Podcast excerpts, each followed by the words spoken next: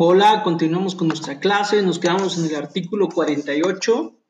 Cuando se presente una demanda de amparo ante el juez de distrito tribunal unitario de circuito y estumen carecer de competencia, la remitirán de plano con sus anexos al juez o tribunal competente sin decidir sobre la admisión ni sobre la suspensión del acto reclamado, salvo que se trate de actos que importen peligro de privación de la vida, ataques a la libertad personal, fuera de procedimiento, incomunicación, deportación, expulsión, proscripción o destierro, extradición, desaparición forzada de personas o alguno de los prohibidos por el artículo 22 de la Constitución, así como la incorporación forzosa al ejército armado o fuerzas aéreas nacionales. Bueno, cuando el juez de distrito o tribunal unitario no se consideren competentes, pues van a remitir el asunto al que crean competentes y si se trata de temas de privación ilegal de la libertad o incorporación al ejército, destierro, pues aunque sea incompetente ese juez de distrito o tribunal unitario va a resolver sobre la suspensión.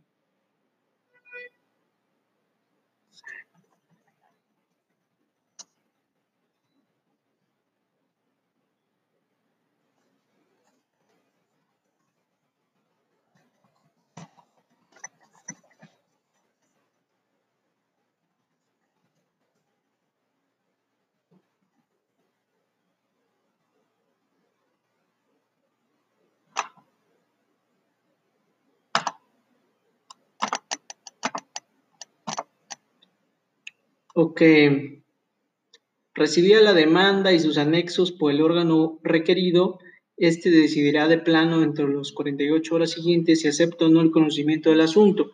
Si acepta, comunicará su resolución al requirente previa notificación de las partes. En caso contrario, devolverá la demanda al requirente, quien deberá resolver dentro de los 48 horas siguientes si insiste o no en declinar su competencia. Si no insiste, se le limitará a comunicar su resolución al requerido y se dará por terminar el conflicto competencial. Bueno, entonces una vez que el juez de distrito, el tribunal unitario, manda el asunto al que cree conveniente, este puede aceptarlo o no, si no lo acepta lo devuelve. Y puede ser que lo vuelva, vuelva a insistir o se quede definitivamente con el asunto. Si insiste en declinar su competencia y la cuestión se plantea entre órganos de jurisdicción de un mismo tribunal colegiado de circuito, remitirá los autos al Tribunal Colegiado de Circuito de su jurisdicción, el cual dará aviso al requerido para que exponga lo que estima pertinente. Bueno, si el juzgado de distrito o Tribunal 1 no acepta la competencia, el juzgado de distrito Tribunal 2 tampoco la acepta, pues se va a remitir los autos al Tribunal Colegiado del Circuito que corresponda.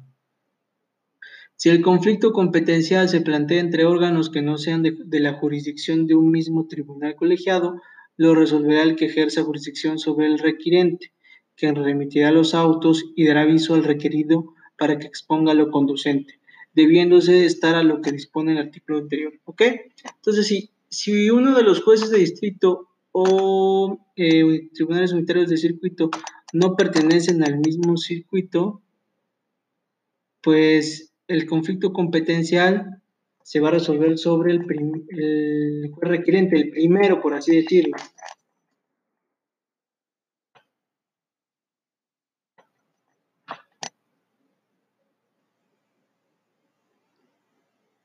Recibidos los autos y el oficio relativo, el Tribunal Colegiado de Circuito tramitará el expediente y resolverá dentro de los ocho días siguientes quien deba conocer del juicio. Comunicará su resolución a los involucrados y remitiría los, los autos al órgano declarado competente. Bueno, entonces el tribunal colegiado en su momento va a resolver sobre el asunto competencial. Admitida la demanda de amparo indirecto, ningún órgano jurisdiccional podrá declararse incompetente para conocer del juicio antes de resolver sobre la suspensión definitiva. Si admite la demanda el juez de distrito o el tribunal unitario, pues deberá resolver em, hasta que resuelva sobre la suspensión definitiva y en su momento podrá declararse incompetente.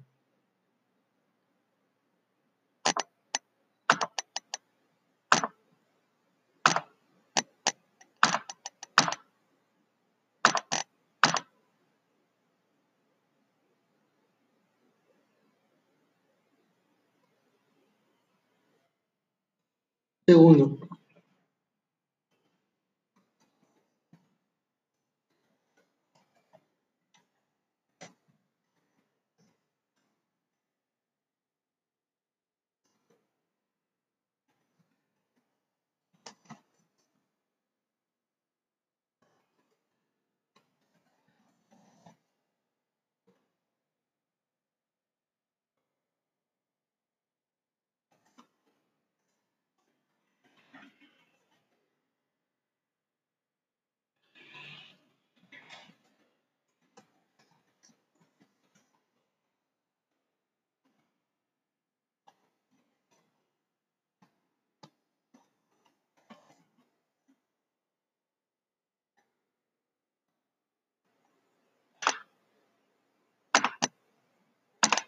Bien.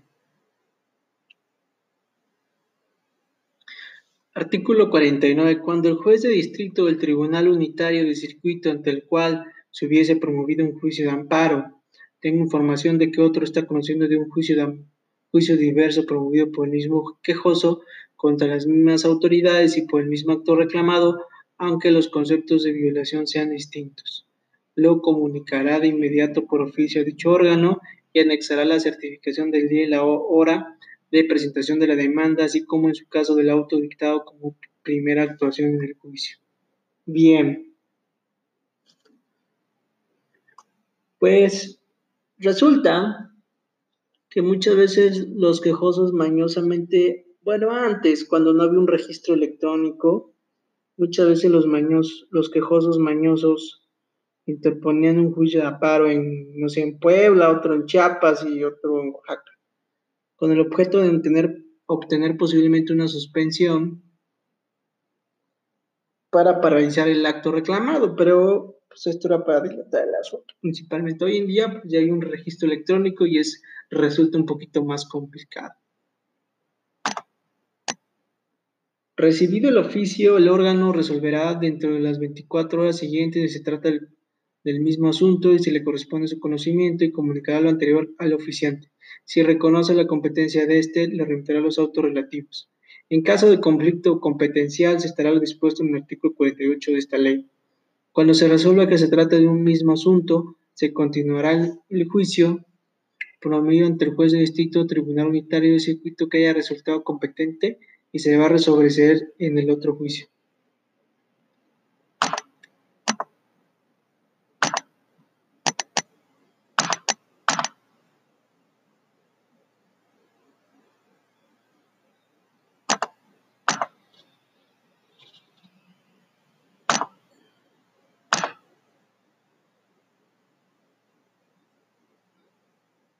Ok, entonces, em, igual puede haber un conflicto competencial y se resolverá conforme a lo que ya dijimos. Artículo 50.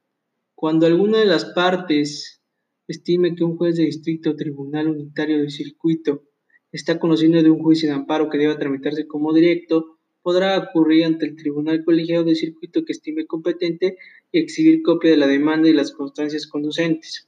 El presidente del tribunal colegiado pedirá informe al juez de distrito o tribunal unitario de circuito que deberá rendirse en el plazo de 24 horas y resolverá dentro de las 48 horas siguientes.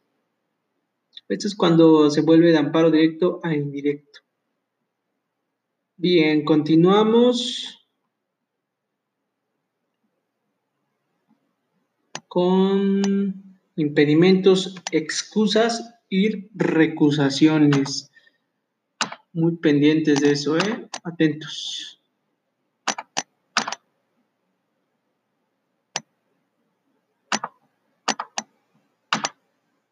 Los ministros de la Suprema Corte de Justicia de la Nación ya dijimos que van a ser 11 eh, en total, 5 para cada sala y un ministro presidente.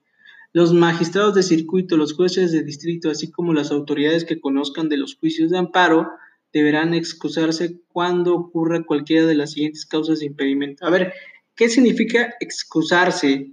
Que dejen de conocer del asunto. Y existe una excusación cuando hay un impedimento. Ojo, ¿eh? O sea, el mismo juez excusa, ¿sabes qué? ¿Sabes? Ya me di cuenta o las partes me dijeron y yo me voy a excusar porque hay un impedimento. ¿Y cuál es el impedimento? Fracción primera. Si son cónyuges o parientes de alguna de las partes, si sus abogados o representantes en línea recta por consanguinidad o afinidad sin limitación de grado, en la colateral por consanguinidad dentro del cuarto grado o en la colateral por afinidad dentro del segundo. Bueno, si existe alguna relación de parentesco por consanguinidad o afinidad. Fracción segunda, si tienen interés personal en el asunto que haya motivado el acto reclamado o lo tienen su cónyuge o parientes en los grados expresados en la fracción anterior. Si hay algún tipo de interés. Fracción tercera, si han sido abogados o, apoderados de alguna de las partes en el asunto que haya motivado el acto reclamado o en el juicio de amparo. Si fueron abogados de alguna de las partes, Acción cuarta, si hubieran tenido el carácter de autoridades responsables en el juicio de amparo o hubieran emitido en, otra instancia jurisdicción el acto reclamado o la resolución impugnada, excepto cuando se trate del presidente del órgano jurisdiccional de amparo en las resoluciones en materia del recurso de reclamación. Ok, si fueron autoridades responsables en su momento. Fracción quinta, si hubieran aconsejado como asesores la resolución reclamada. Bueno, si tuvieron alguna intervención con base en el acto reclamado. Fracción sexta, si figuran como partes en un juicio de amparo semejante al de su conocimiento. También pueden ser muchos supuestos, pero en general cuando se tenga alguna relación con las partes o con el acto reclamado. Si tuvieran amistad estrecha o enemistad manifiesta con alguna de las partes, sus abogados o representantes. Y si se encuentra en una situación, bueno, amistad o enemistad manifiesta, si se encuentra en una situación diversa las especificadas que implican elementos objetivos de los que pudiera derivarse el riesgo de pérdida de imparcialidad. Bueno, eso ya dijimos, la, excusarse es que el mismo juez o tribunal dice pues, que no va a conocer del asunto por haber una causa de impedimento, y las causas de impedimento son las que acabamos de mencionar.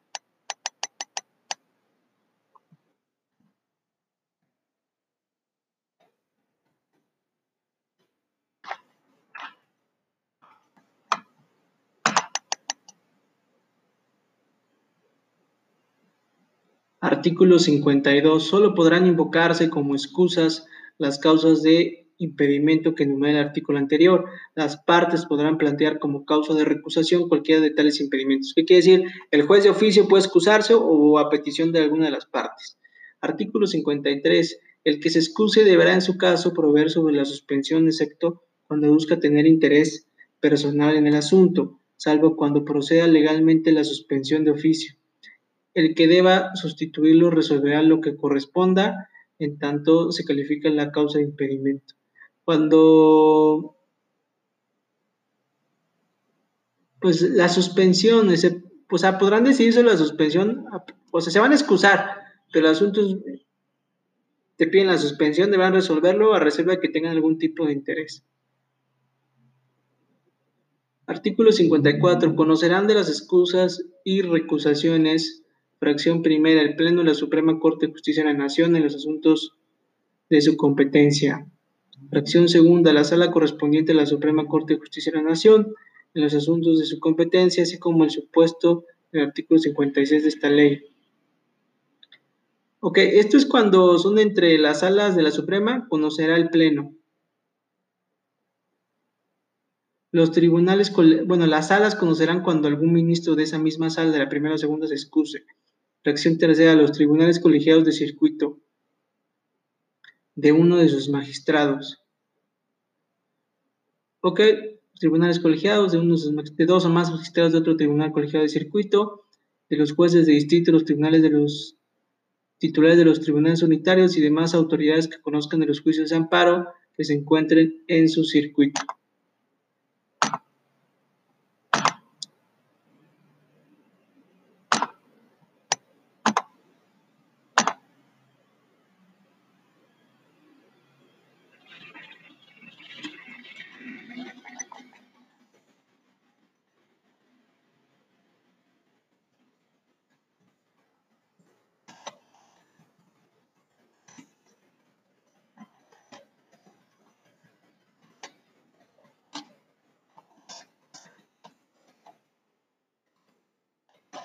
Un segundo.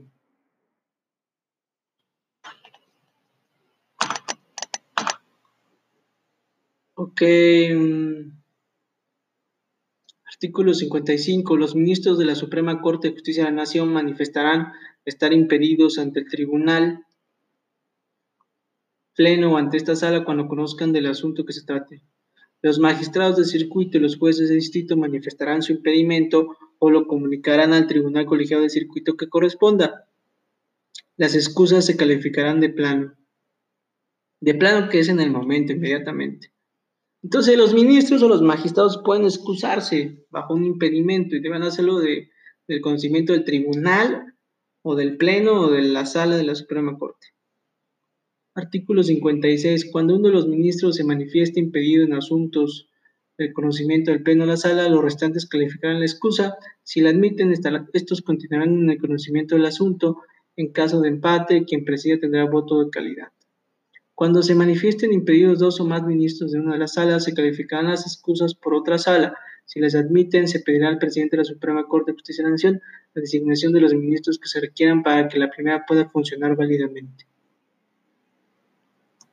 Ok, em, pues esto sucede cuando los ministros son varios en la misma sala, entonces le va a resolver la otra sala y el presidente de la Suprema Corte debe designar qué ministros deberán conocer ese asunto. Artículo 57.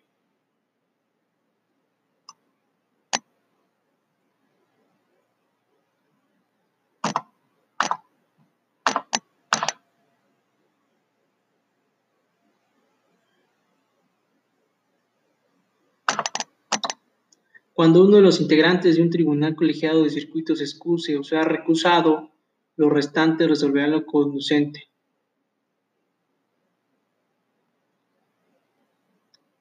En caso de empate, la resolución corresponde al tribunal colegiado de circuito siguiente en orden del mismo circuito de especialidad y de no haberlos al del circuito más cercano.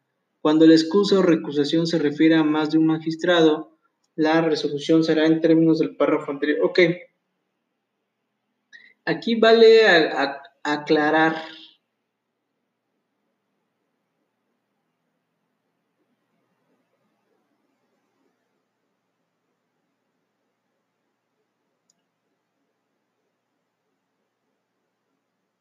Mm, la excusa es cuando el mismo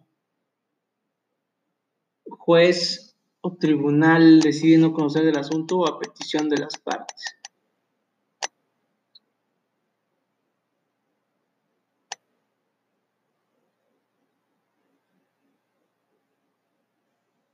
Ok, cuando, okay, cuando los mismos jueces o los, o los magistrados pueden excusarse. Y la recusación es cuando, una, cuando las partes lo piden. ¿Sabes qué, juez? Tú no te has excusado, pero yo te recuso. Quiere decir, te digo que hay un impedimento. ¿Sí? Entonces, esa es la diferencia entre excusa y recusación. La, la excusa es cuando el mismo juez o, o magistrado dice, ¿sabes qué? Voy a dejar de conocer porque hay un impedimento de oficio. Pero la recusación es cuando una de las partes dice que juez o, magistrado deja de conocer porque hay una causa de impedimento. Eso se llama recusación, para que lo tomen en cuenta. Luego vuelvo. Dice, cuando la excusa o recusación se refiere a más de un magistrado, la resolución será en términos del párrafo anterior. Si solo es fundada la excusa o recusación de uno de los magistrados, el asunto se devolverá al tribunal de origen para que resuelva. Si fueren dos o más los magistrados que resulten impedidos, el propio tribunal que así lo decidió resolver el asunto principal. Artículo 58.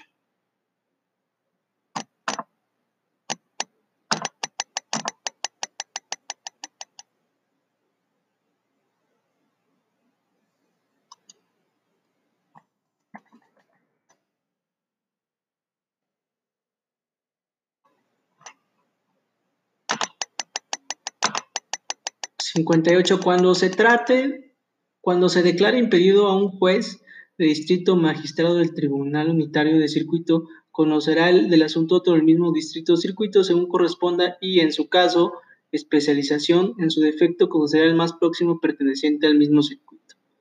Ok, entonces, independientemente de que sea excusa o recusación, las dos se basan en el mismo impedimento y hay unos impedimentos. Artículo 59. En el escrito de recusación deberá manifestarse bajo protesta de decir verdad los hechos que la fundamentan y exhibirse en billete de depósito la cantidad correspondiente al monto máximo de la multa que pudiera imponerse en caso de declararse infundado. De no cumplirse estos requisitos, la recusación se desechará de plano, salvo que por lo que a esto hace a este último de ellos se alegue insolvencia. En este caso, el órgano jurisdiccional la calificará y podrá exigir garantía por importe del mínimo de la multa o exentar de su exhibición. Ok, cuando sea recusación, es decir, por alguna de las partes, pues deberán exhibir el billete, pero si no tienen dinero podrán pagar lo mínimo o en su caso exentar de la exhibición de la garantía. Artículo 60. La recusación se presentará ante el servidor público a quien se estime impedido, el que lo comunicará al órgano que deba calificarla. Este, en su caso, la admitirá y solicitará informe al servidor público requerido, el que deberá rendirlo dentro de las 24 horas siguientes a su notificación. Si el servidor público admite la causa de recusación se declarará fundada. Si la negara, se señala día hora para que dentro de los tres días siguientes se eleve la audiencia en la que se ofrecerán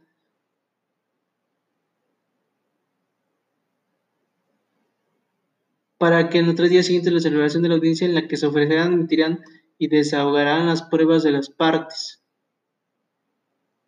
y se dictará resolución.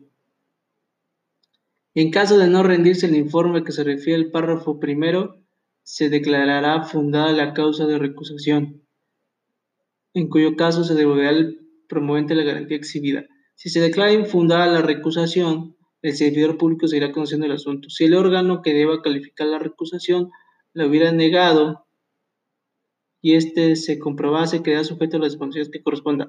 Ok, al final un órgano superior va a ser el que determine la excusa o en su momento la recusación. ¿Sale? Entonces ahí nos vamos a quedar. Terminamos el artículo 60 y empezamos contra el artículo 61, que es importante, la improcedencia. Y de ahí vamos avanzando, ¿eh?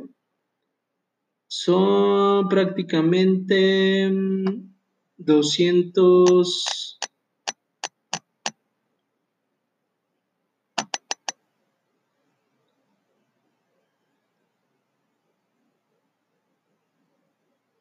250, 260 artículos, 61, 271 artículos. Sí, lo acabamos. Voy a empezar a hacer más rápido y conciso. Nos vemos a la próxima. Gracias.